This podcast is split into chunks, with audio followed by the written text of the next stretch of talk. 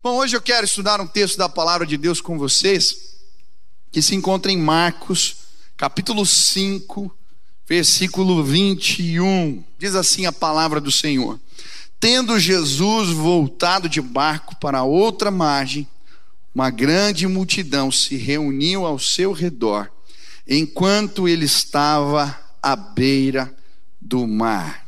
O título da mensagem de hoje é Os Desafios na volta.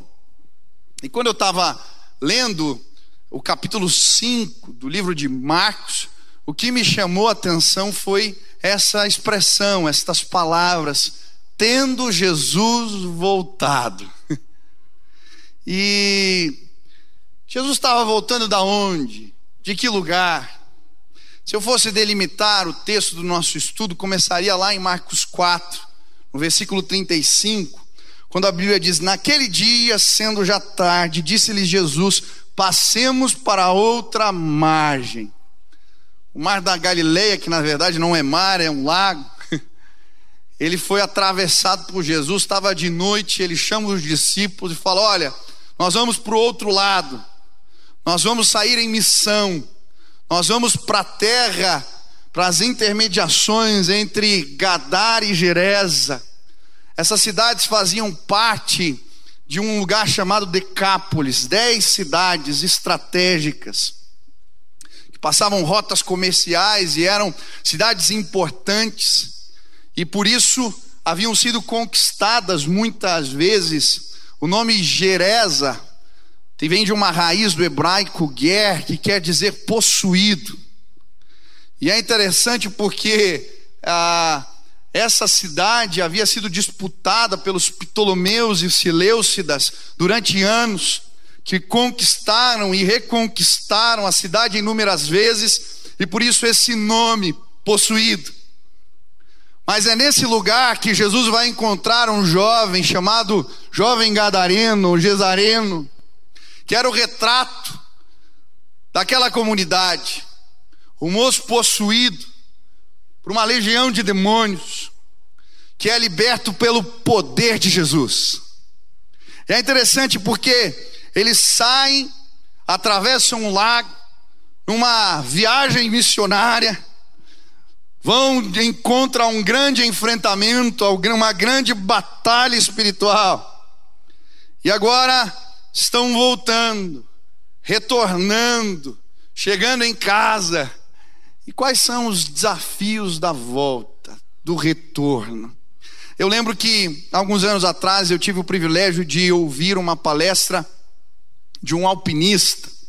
Esse homem havia já subido em grandes montanhas. Ele já havia escalado o Everest, o Aconcagua, várias montanhas.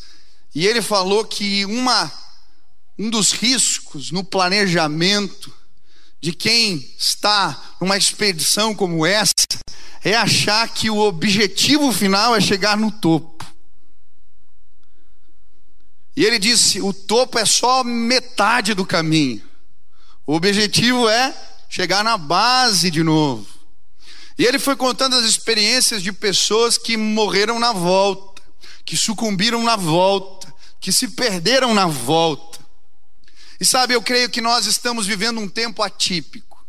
Sete meses parados. Sete meses o mundo parou. Os negócios pararam, as escolas pararam, a vida foi transformada. E agora estamos num tempo de voltar, regressar, recomeçar. E eu creio que muita gente, se não buscar planejar as coisas em Deus, não entender os desafios da volta, vai se machucar nesse processo. Eu creio que algumas empresas vão quebrar na volta. Eu creio que algumas famílias vão se desestruturar na volta.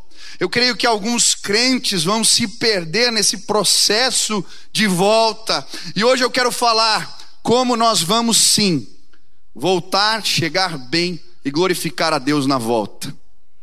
Eu creio, é tempo de voltar, é tempo de recomeçar, e as mãos de Deus estarão erguidas sobre nós. Jesus e os seus discípulos foram para o outro lado do lago, atravessaram o mar da Galileia, mas eles voltaram e o propósito de Deus foi cumprido, todo ele. Eu creio que o propósito de Deus vai se cumprir na minha e na sua vida. Mas nós precisamos estar preparados para a volta. E hoje eu queria, à luz da palavra de Deus, entender quais são os desafios da volta e como nós podemos nos preparar para esse tempo especial que estamos vivendo. Aleluia! O Espírito Santo de Deus vai sim chegar, vai te abençoar, vai te capacitar para este tempo. Um dos desafios da volta, o primeiro desafio da volta que os discípulos tiveram que lidar foi lidar com o trauma da tempestade.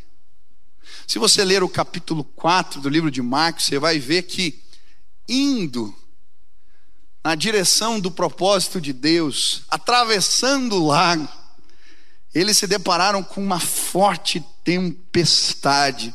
E foi algo tão impactante, tão forte, que pescadores acostumados com os intempéries do mar ficaram achando que iam morrer. Quando eles vão acordar Jesus que está dormindo ali ah, na polpa do barco, eles vão dizer: Senhor, não te importa que morramos. Eles estão desesperados foi sem dúvida uma viagem apavorante, uma viagem desesperadora. E voltar significava lidar com o trauma da tempestade. Eles iam passar no mesmo lugar, eles iam passar por ali. Sabe por quê? Enfrentar o lugar onde passamos por tempestades muitas vezes não é fácil. E eu creio que nós estamos vivendo um tempo assim. O retorno tem a ver com lidar com machucados, com traumas. Uma história na Bíblia que me chama a atenção é a história de Mefibosete. Aquele menino que era neto do rei Saul, e quando o pai Jonatas e Saul vão para a batalha, para a guerra e morrem, há um alvoroço no palácio, porque todo mundo quer ir embora porque se outro rei entrasse no poder, eles podiam ser dizimados. E a ama daquele menino pega ele no colo e sai correndo, mas tropeça. O menino cai no chão, se arrebenta todo, quebra as pernas. E a Bíblia diz que depois daquele dia em diante ele nunca mais pôde andar. Aquele menino é levado para a terra chamada Lodebar, que quer dizer não palavra, terra do silêncio. Ele fica anos ali, vivendo de favores dos outros. Até que um dia o rei Davi lembra da promessa que tinha feito para Jonatas, seu amigo, e manda chamar Mefibosete. Mas sabe, Mefibosete estava morrendo de medo. O que vai acontecer comigo? Como é que eu saio daqui? É melhor ficar. Voltar tinha a ver com lidar com os traumas, com o lugar do machucado. Ele não sabia como ia ser recebido. Por isso, que quando o rei Davi chega diante dele, diz: Não temas. E hoje eu vim dizer para você, em nome de Jesus, não temas. Se Mefibosete tivesse ficado na terra do silêncio, ele não tinha se assentado à mesa do rei e vivido no palácio. Estamos no tempo da volta. E em nome de Jesus, você vai sim, na autoridade do nome de Jesus, enfrentar os seus medos e os seus traumas. Vai passar pelo lugar do machucado mas nós vamos prosseguir porque a mesa está posta. Deus tem um banquete preparado. Ele está nos chamando e ele está dizendo: "Não temas". Pessoas nesse tempo perderam emprego. E voltar significa começar de novo, entregar currículo, começar lá embaixo, recomeçar a vida profissional. Hoje eu vim dizer para você: não temas em nome de Jesus. Muitos aqui perderam parentes, amigos, queridos, e quando falamos de voltar, regressar, isso tem a ver com lidar com dores e machucados. Mas hoje eu vim dizer: não temas, o Senhor é contigo. Existem pessoas que nesse processo de volta estão se perguntando o que fazer, Hoje eu quero declarar, na autoridade do nome de Jesus, você vai passar pelo lugar das tempestades, e você vai chegar do outro lado, e a glória de Deus vai ser revelada na tua vida, em nome de Jesus. Creia. É muito interessante algumas expressões na Bíblia. Existe uma expressão no livro de Gênesis chamada terror de Isaac. Eu acho interessante, em Gênesis 31, quando Jacó está falando de Deus, ele fala do Deus de Abraão e do terror de Isaac. Mas o que significa isso? Eu creio que essa expressão tem a ver com o um momento quando aquele menino está sendo levado pra, por Abraão até o lugar do sacrifício, e ele é amarrado ali, e ele entende que ele vai ser o sacrifício, e aquilo se transforma em pavor por instantes, em medo, a Bíblia chama de terror. A provisão de Deus vem, o milagre vem, mas a expressão fica o terror de Isaac. E sabe, muitas vezes, cumprir o propósito de Deus tem a ver com passar em lugares difíceis.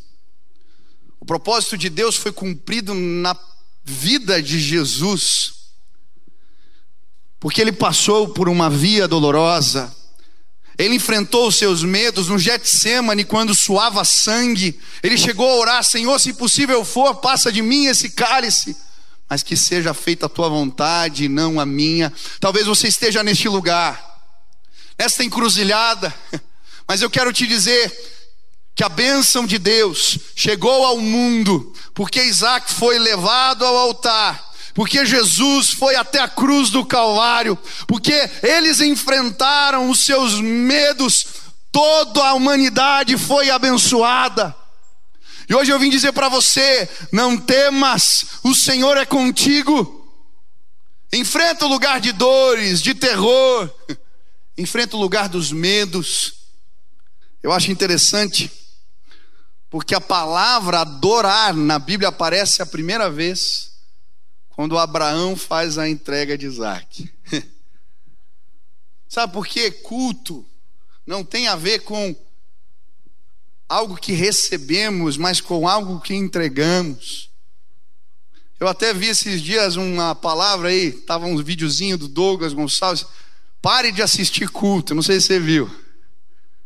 Porque culto a gente não assiste, a gente presta.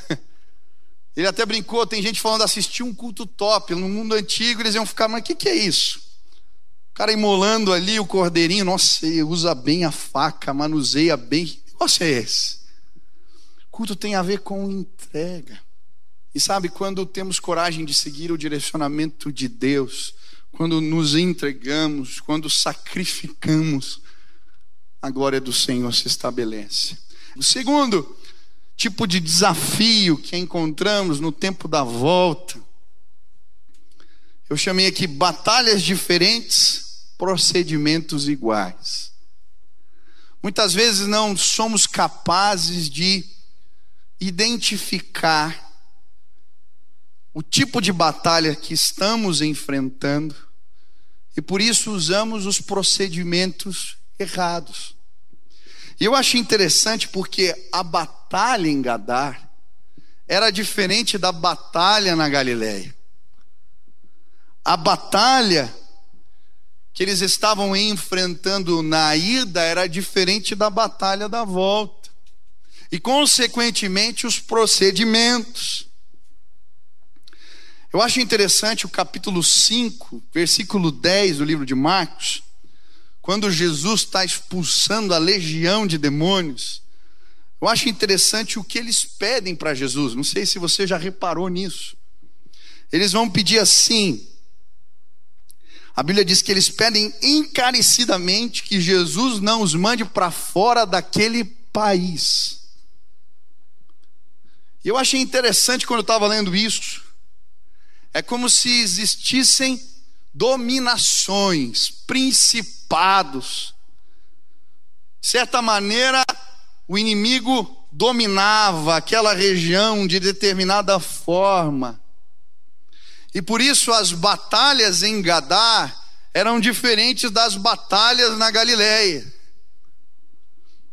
Também me chama a atenção a maneira como Jesus trata. Quando Jesus chega na terra de Gadá e aquele homem é restaurado, é curado, é transformado, aquele jovem que vivia andando entre os sepulcros, se cortando com pedras, se machucando, todo mundo sabia quem ele era não conseguiam prendê-lo porque ele arrebentava as correntes. Jesus chega ali e o liberta. E olha que interessante. Quando aquele moço quer entrar num barco com Jesus, Jesus diz: Não, você vai anunciar para todo mundo o que aconteceu com você. E a Bíblia diz que ele vai por toda aquela região de Decápolis, por todas as cidades, falando, pregando, testemunhando. Agora, quando Jesus chega em casa, volta para o outro lado, Jairo está esperando. E Jairo leva para sua casa, e ali Jesus faz um milagre. Ele ora por a filha de Jairo e ela é despertada da morte. Talita, cume, menina, levanta. Mas logo depois do milagre, o que, que Jesus manda fazer? Não contem nada para ninguém. Por quê? Porque as estratégias e os procedimentos eram diferentes. Aqui havia a questão do segredo messiânico. Se Jesus fosse revelado em sua plenitude antes do tempo, talvez o propósito da cruz ficasse prejudicado. Então você vai ver que ele conta histórias em parábolas, para que as pessoas não entendessem. Ele faz milagres, diz, diz para as pessoas não anunciarem. Aqui acontece de novo. Agora, fora daquela região, fora daquele reduto, anunciem a vontade. Porque a estratégia era outra. E sabe, muitas vezes lutamos batalhas diferentes e usamos os mesmos procedimentos. E por isso falhamos, por isso caímos, por isso nos perdemos. Hoje eu queria, em nome de Jesus, que você procurasse discernimento do Espírito. É essa oração que nós vamos fazer para lutar as batalhas que envolvem voltar. Eu acho interessante os tipos de batalhas enfrentados na ida. Primeiro, ventos contrários. Eles estão dentro do barco e os ventos sopram, é uma espécie de resistência, impedindo eles de chegar. E me chama a atenção porque Jesus, quando se dirige aos ventos, a Bíblia diz que ele repreende o vento. É como se ele estivesse lutando espiritualmente. Repreende, repreensão, essa é a palavra. E sabe quando estamos indo na direção do propósito, indo para o topo da montanha, indo para o lugar da conquista, um dos tipos de batalha que vamos encontrar é, são os ventos que resistem, os ventos contrários os impedimentos, as resistências espirituais. E ainda que fosse o mar, Jesus vê aquilo como uma resistência, por isso repreende. E sabe, muitas vezes na nossa vida, quando estamos no processo de conquista, quando estamos avançando, quando estamos indo na direção do propósito de Deus, não somos capazes de identificar resistências espirituais. Quantas vezes eu estou bravo, eu estou indignado porque alguém disse algo, porque alguém falou alguma coisa, porque o irmão mandou determinado e-mail, e aí eu vou orar e o Espírito Santo fala para mim: Você não percebeu? Isso aqui é uma resistência espiritual. E aí eu paro de ficar bravo com o irmão e eu começo a guerrear da maneira certa. Eu começo a repreender em nome de Jesus e destravo. Eu lembro uma viagem que eu fiz junto com alguns amigos. E quando nós cruzamos a fronteira para outro país, a gente foi parado ali na alfândega e alguém veio pedir ali uma propina. E nós falamos que não, resistimos e tal, continuamos viagem, mas depois que a gente tinha andado cerca de 100 quilômetros, país adentro, fomos parados num posto policial. Alguém deve ter passado o radinho. E aí o camarada mandou a gente voltar. E eu lembro que eu fiquei tão bravo, a gente estava tão indignado com a situação. Porque dessa vez o guarda não foi assim, não pediu um cafezinho, ele foi declarado. Eu lembro quando a gente parou, o carro, eu falei assim, meu amigo estava dirigindo, eu falei, para o carro. E na hora me veio um clique. Eu falei, meu Deus, existe uma resistência. E aí a gente parou para orar. Eu falei, Deus, se tem algum propósito que o Senhor quer cumprir nessa viagem através de nós, e se isso é algum tipo de batalha, que toda resistência espiritual caia por terra, e nós oramos. E veio uma convicção de que Deus havia liberado a nossa viagem. Falei, volta lá. Nós voltamos para a alfândega. Chegamos lá na entrada. Eu perguntei quem é aqui o homem de autoridade, quem manda aqui. E estava passando o senhor barbudo, ele só ouviu falar e falou: Pois não. Falei: Olha, eu estou tendo um problema, eu não estou conseguindo passar aqui. E ele: O que está acontecendo? E eu contei por cima. Falei: Não sei o que vai acontecer agora, ou, ou eu fico preso aqui. Mas eu tinha uma convicção. Aquele homem pegou, entrou numa salinha, pegou um documento, assinou, falou: Olha, todos os postos você passar aqui na frente, você mostra esse documento. A gente volta. Pegamos o carro, andamos 100 quilômetros, chegamos, o guarda veio, mas veio bravo. O que, que vocês estão fazendo aqui? Eu só pus o documento para fora. Eu não sei quem era aquele barbudo, mas o guarda deu um passo para trás, falou: desculpa, pode passar. E assim foi, de parada em parada. Eu não sei quem era o barbudo, mas eu sei que Jesus repreendeu o vento, ele assinou, nós chegamos lá. Muitas vezes não somos capazes de perceber o vento contrário, a resistência. Segundo tipo de batalha, enquanto estavam conquistando, indo na direção de Gadá, o barulho do mar.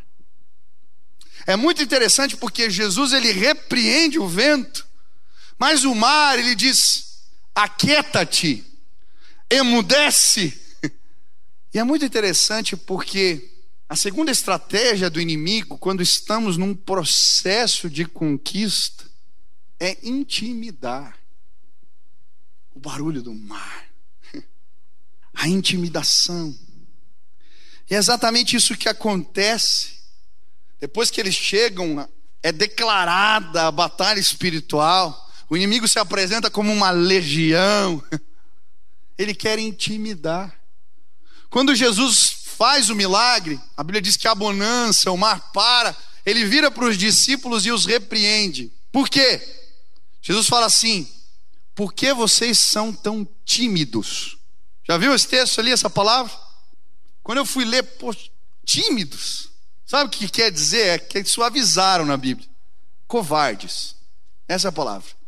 Sabe por quê? No enfrentamento espiritual, a gente tem que se posicionar, tem postura. A hora da conquista, não dá para ser tímido.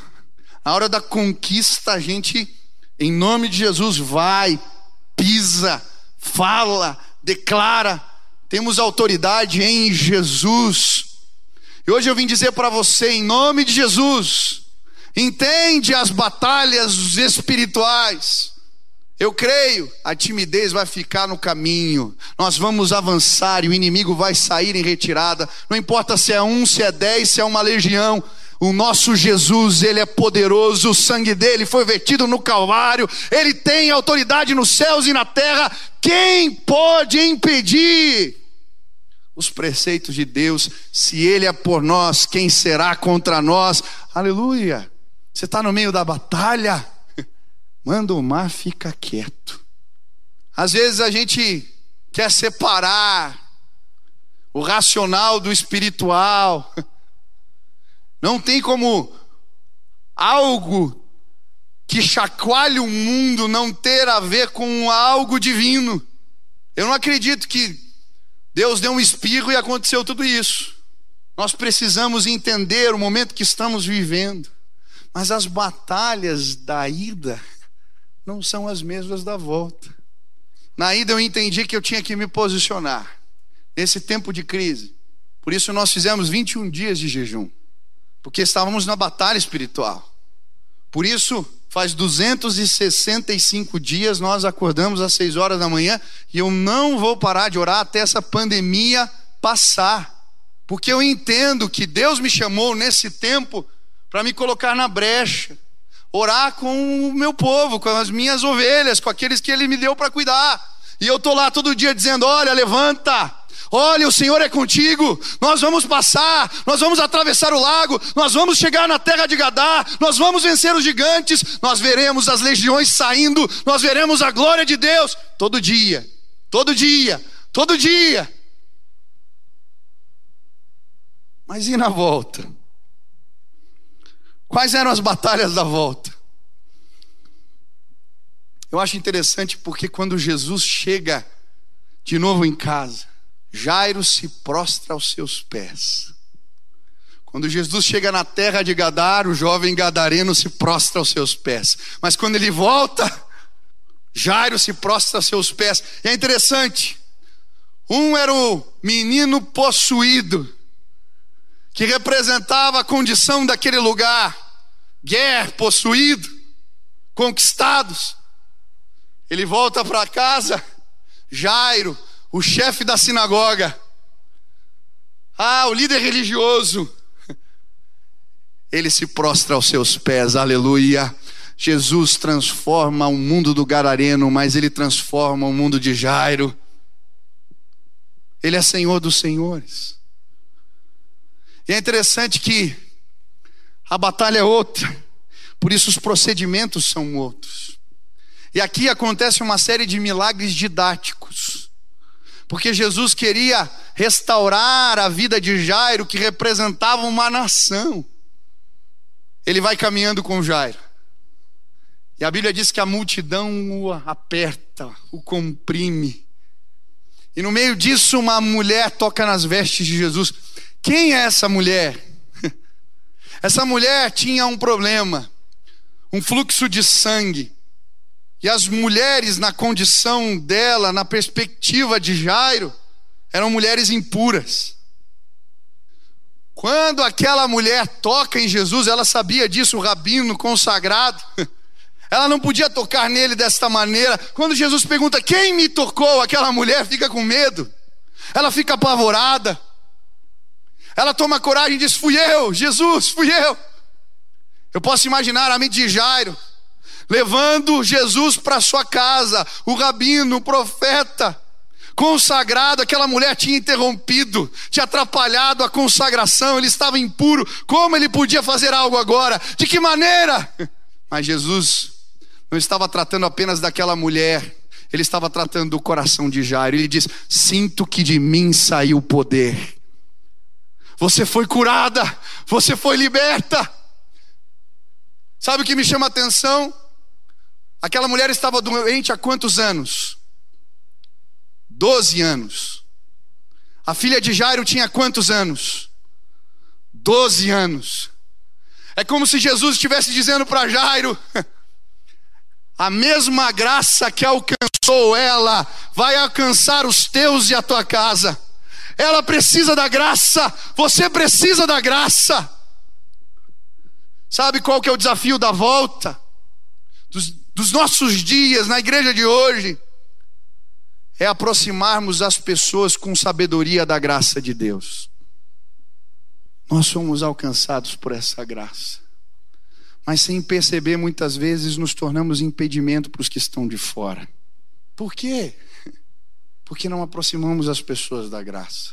Pastor, você está dizendo que eu não tenho que dizer que pecado é pecado? Muito pelo contrário. Isso é a graça barata. Pecado é pecado. Mas se você fizer uma pesquisa lá fora, a maioria das pessoas não chegam, não vêm, porque elas entendem que esse é um lugar de intolerâncias. Por quê? Porque estamos falando que pecado é pecado? Não, porque não sabemos falar. Nós machucamos, nós agredimos, nós brigamos. Meu irmão, o que, que adianta você brigar com alguém que está morto espiritualmente? Ele não vai entender. A gente ganha a discussão, mas perde o coração das pessoas. Esses dias eu vi uma jovem saindo quieta no meio de uma discussão.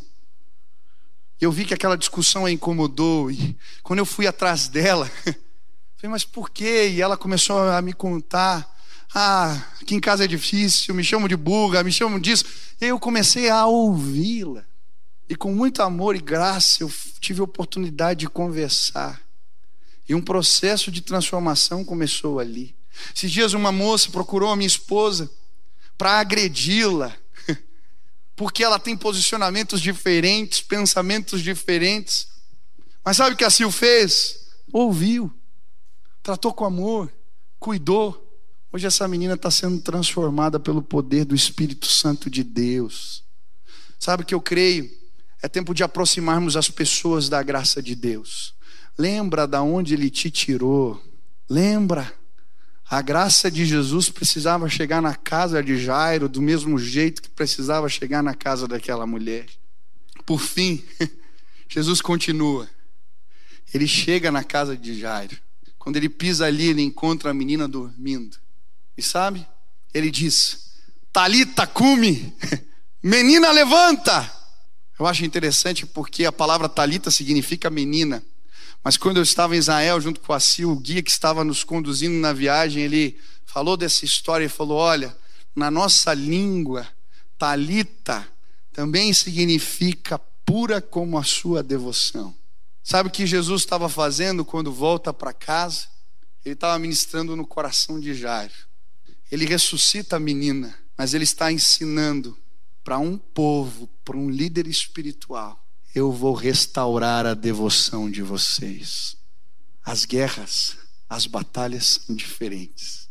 Os procedimentos são diferentes. Hoje eu queria te desafiar a aproximar as pessoas da graça de Jesus e a restaurar a tua devoção. Porque na volta, no processo de volta, o que a gente precisa é estar pertinho dele, ter o discernimento de ouvir e entender o que Deus quer fazer em nós e através de nós.